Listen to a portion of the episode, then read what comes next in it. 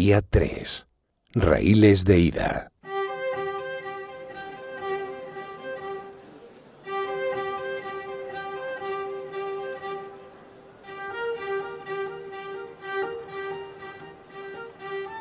Papá me ha llevado a una estación de tren.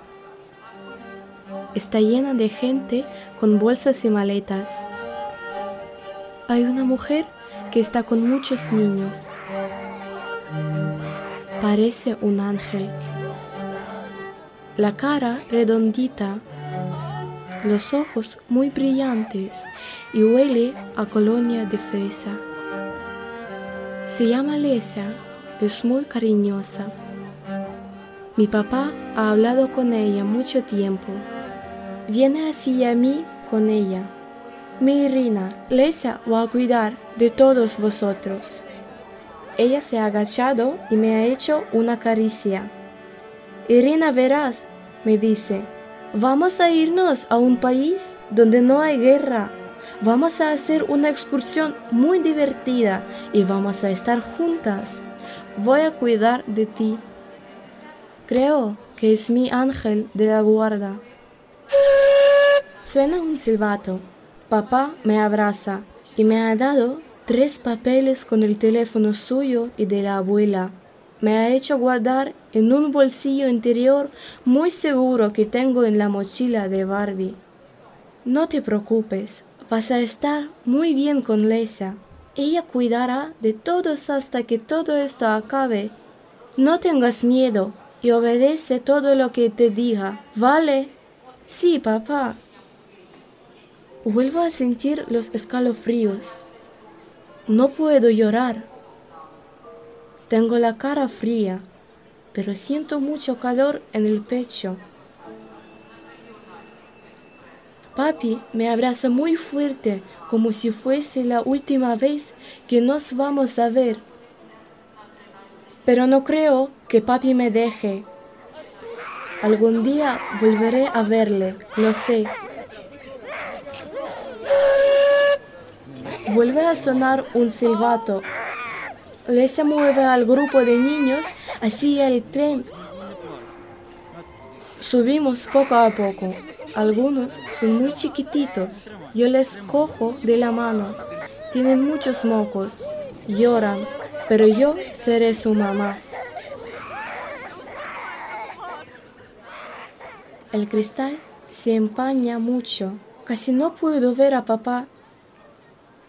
Los niños pequeños lloran, yo les abrazo fuerte y les doy besitos.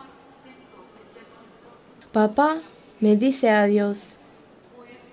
Los hombres de la comisaría se han puesto detrás de él pero no están enfadados, tienen la mirada seria, miran mucho alrededor. Suena otro silbato, ya son tres. El tren empieza a moverse. Cada vez veo a papá más pequeño, parece ya una hormiga. No puedo llorar. Estoy muy triste. El sol está escondiéndose y Lesia nos dice que cerramos las ventanas con la cortina. Ya no hay luz y nos han dicho que no podemos encender nada para que los malos no nos vean. Está todo muy oscuro. Solo se oyen los raíles. Hay niños que lloran mucho y me han despertado. Es casi de día y el tren va cada vez más despacio. El paisaje es muy diferente. El tren se va parando. Es otra estación. Nos esperan unas personas con chalecos blancos y con una cruz roja. Son médicos. A mí me gustan los médicos, ayudan mucho a mi abuela. En la estación hay banderas rojas y blancas, junto con las de mi país.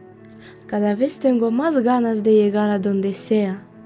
Estoy esperando a que venga Lesia. Ella siempre tiene una sonrisa en la cara. El tren se para completamente. suena otro silbato. Hay mucha gente, muchos policías, pero no son los mismos que los que estaban con papá. No tienen armas grandes, solo pistolas en el cinturón. Lesa nos dice que vayamos así a ella y que cojamos todo lo que tenemos, que vamos a bajar. Huele a galletas y a sopa caliente. Hay muchos juguetes en la estación. Los médicos nos dicen que podemos coger uno que nos guste. Ya estamos en un edificio muy grande con muchos más niños.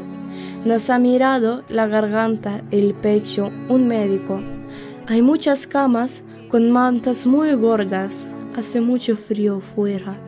Ya es de noche. Lesa nos dice que nos portemos bien y que cuidemos los unos de los otros, que va a ir por más niños.